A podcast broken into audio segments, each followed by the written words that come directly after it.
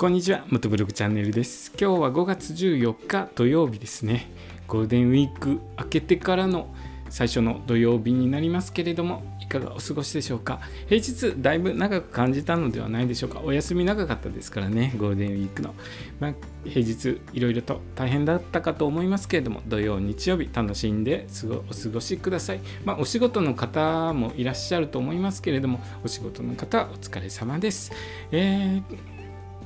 道の駅全国制覇の旅なんですけれども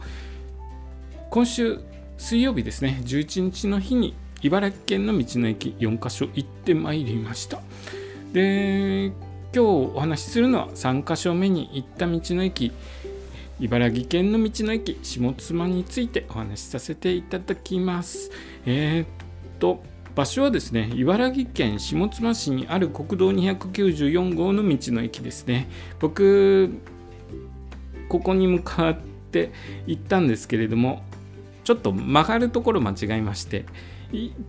遠回りして、えーようやくたどり着いた感じです、え国道ちょっと曲がりきれなかったですね。スピードも乗ってますし、あのーどこでどこで曲がればいいのかなっていうのが分かんなくて通り過ぎちゃいましたね曲がるところで一回 U ターンして戻ってやっとえここの下妻に着きました。で他の道の駅だいぶにぎわってたんですけれどもここの道の駅は施設が広いのとあとまあちょっと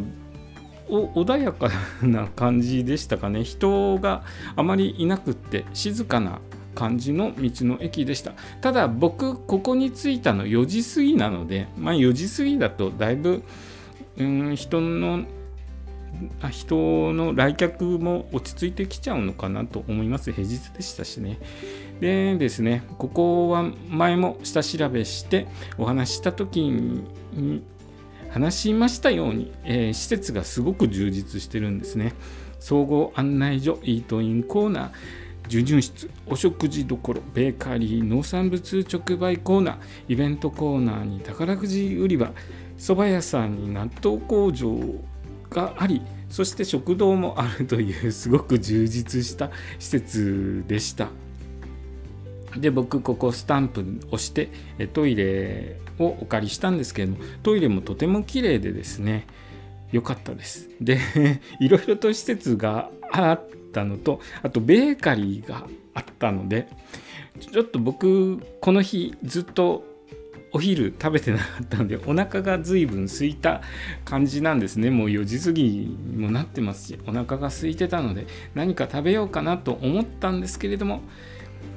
そこはちょっとぐっとこらえて、え4番目の道の駅で何か食べようと、え決めてここの道の駅を後にしました。でここの下妻市に入った途端ですね田園風景あと畑も広々と広がってのどかな感じでした。下妻市全体なんとなくのどかな感じを受けました。そんな感じの道の駅でした。のどかな。駅もあの人があまりいなくて静かな感じの道の駅でしたね、えー今日の話はですね茨城県の道の駅下妻について